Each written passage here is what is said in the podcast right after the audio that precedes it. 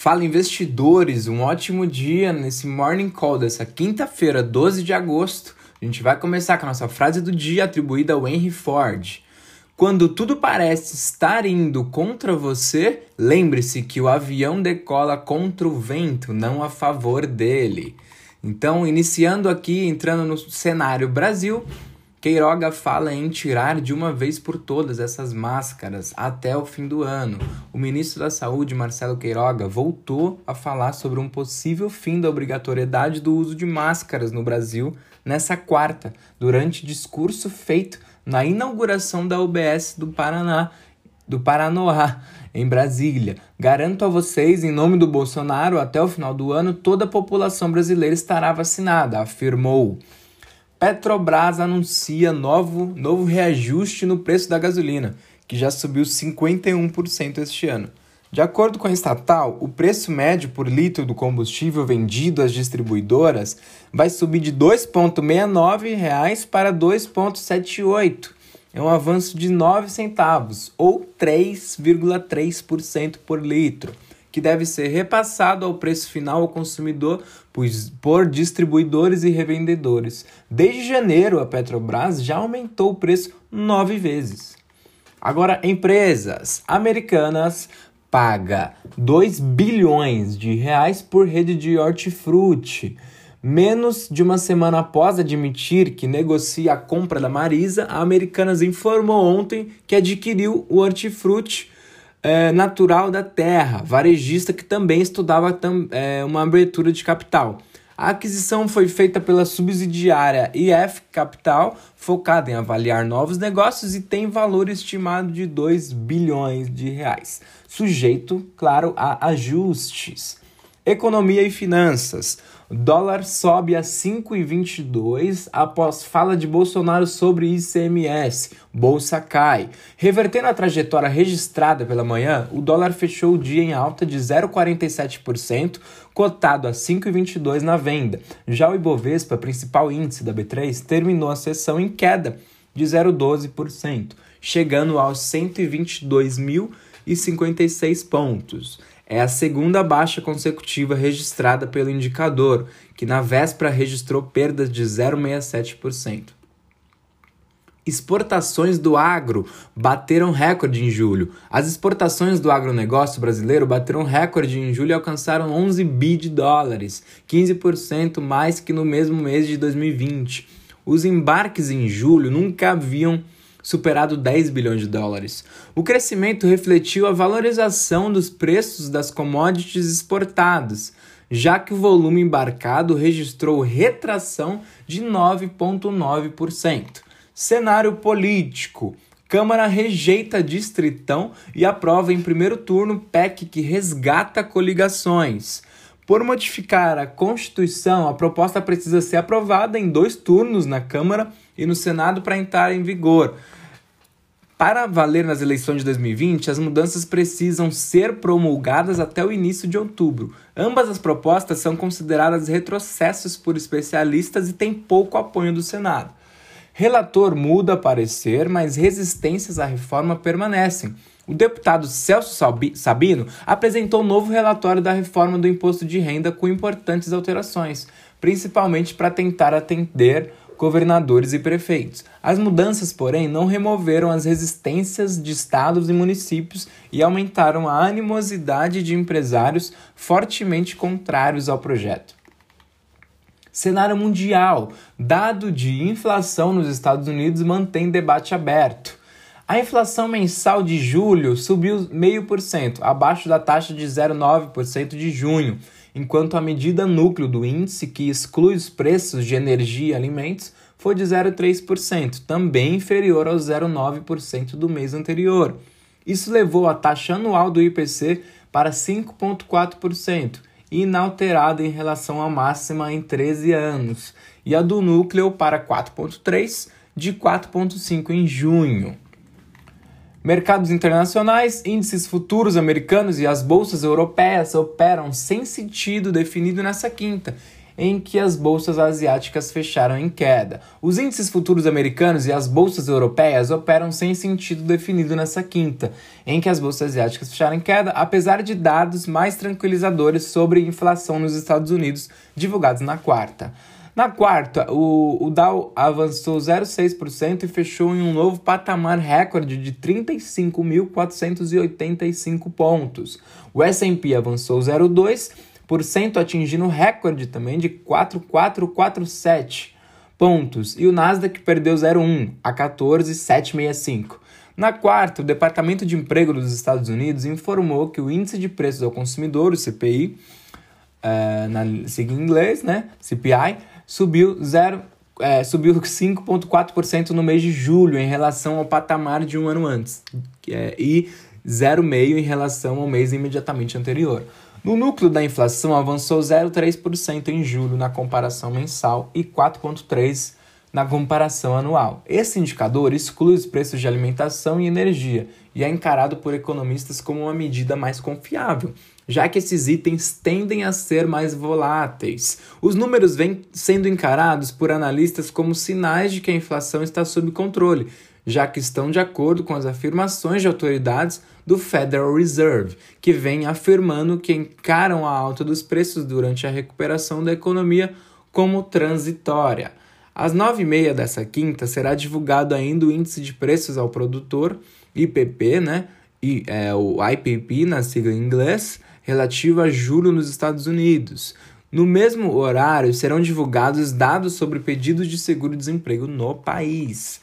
É, na quinta, a maior parte das bolsas asiáticas fechou em queda, apesar do, dos dados animadores de inflação divulgados nos Estados Unidos. A fornecedora de peças para a Apple, Honhai Precision Industry, mais conhecida como Foxconn, informou na quinta que seu lucro no segundo trimestre foi 30% maior do que aquele do mesmo período do ano anterior, de acordo com informações da agência internacional de notícias Reuters. O indicador superou as estimativas de analistas. Na China continental, Xangai Composto perdeu 0,22%. E o componente Shenzhen recuou 0,79%. Em Hong Kong, o índice Hang Seng perdeu 1%. 1%. No Japão, o Nikkei recuou 0,2%. Na Coreia do Sul, o Kospi perdeu 0,38%. E nessa quarta, o ministro da Saúde da Coreia do Sul, No Dil Chiu, informou que o país registrou 2.200 novos casos de Covid em um único dia, segundo informações reproduzidas pela Reuters.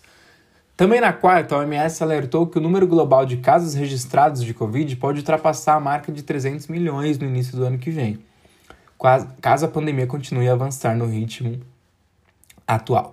Na, na semana passada, a OMS registrou 200 milhões de casos no globo e há seis meses foram contabilizados 100 milhões. A preocupação com a pandemia contribui para que as bolsas europeias operem sem um sentido único nessa quinta, apesar dos dados positivos sobre a inflação nos Estados Unidos. Nessa quinta foi divulgado o PIB relativo a junho no Reino Unido, que cresceu 1% acima do esperado, mas ainda assim fica 2,2% abaixo do nível anterior à pandemia. No segundo trimestre, dados preliminares indicam alta de 22,2% no PIB em relação ao mesmo período do ano anterior, quando a economia do país foi impactada por medidas de lockdown. Petróleo e commodities. Preços do petróleo fecham em alta nesta quarta-feira mudando o discurso após a administração Biden afirmar que não iria pedir para os produtores de petróleo aumentarem a produção e que os esforços para aumentar a produção da OPEP eram um plano de longo prazo. O mercado também foi impulsionado por um relatório do governo mostrando que a oferta de petróleo nos Estados Unidos caiu na semana passada, mudando o foco da produção da OPEP. O petróleo Brent acumula uma alta de cerca de 35% neste ano, apoiado por restrições de oferta da OPEP, mesmo após o contrato da marca de referência mundial sofrer a maior perda semanal em quatro meses na semana passada, diante de preocupações de que as restrições de viagem para impedir as infecções do coronavírus poderiam atingir a demanda.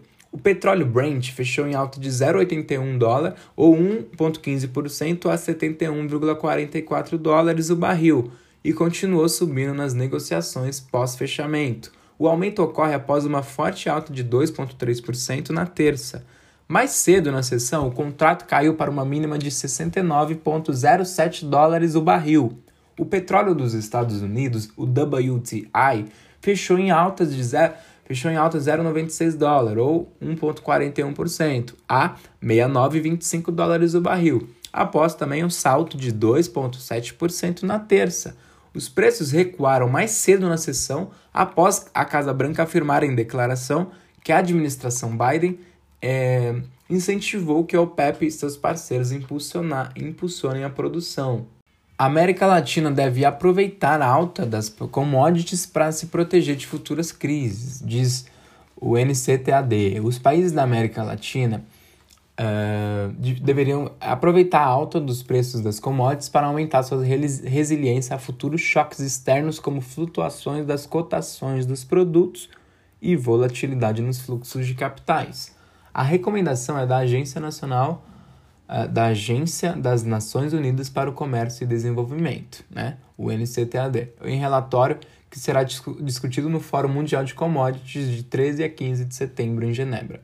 Conforme o estudo, 14 dos 33 países da América Latina são dependentes de venda de commodities, representando 60% ou mais de suas exportações totais de mercadorias.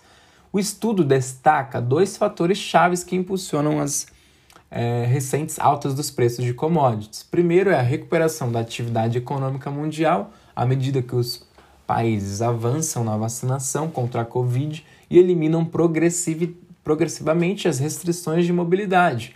Além disso, a melhora das expectativas por parte de investidores e consumidores contribuiu para a subida dos preços das matérias-primas, especialmente de energia e minérios.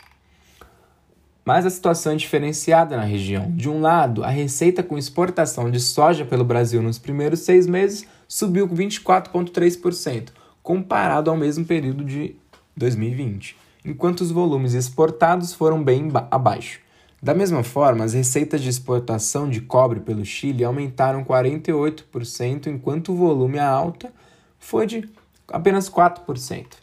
Agora vamos só para um bônus aqui nesse final. Resultado negativo no comércio varejista não era esperado pelo mercado. As vendas no comércio varejista nacional caíram 1,7% frente ao mês anterior, na série livre de influências sazonais. Queda não era prevista pelo mercado que esperava resultado positivo. Considerando o varejo ampliado, varejo mais as atividades de veículos, motos, partes e peças e de material de construção, o volume de venda teve queda de 2,3%. Na comparação com junho de 2020, por outro lado, o volume de vendas é, apresentou crescimento de 6%. O varejo ampliado, também em comparação com junho do ano passado, cresceu 11%. Apesar da queda, o volume de vendas no varejo ainda se encontra acima do nível pré-pandemia. Maior parte das atividades pesquisadas teve queda na comparação mês a mês, com destaque negativo para tecidos, vestuários e calçados, e destaque positivo para livros, jornais, revistas e papelarias. Também na comparação mês a mês, do comércio varejista ampliado, houve queda de 0,2% na venda de veículos, motocicletas, motocicletas, partes e peças e alta de 1,9% em materiais de construção, na comparação com junho de 2020. Maior parte das atividades registrou alta. Então chegamos ao fim de mais um podcast e este Morning Call já está disponibilizado no nosso grupo do Telegram em formato de texto. Lá vocês poderão ver nossos gráficos sobre Ibovespa, taxa de câmbio nominal, evolução das taxas pré-fixadas, também evolução das taxas NTNBs, entre outros gráficos. Aqui é Gianluca, da Arazu Capital, e esse foi o Morning Call de hoje. Até amanhã, bons negócios.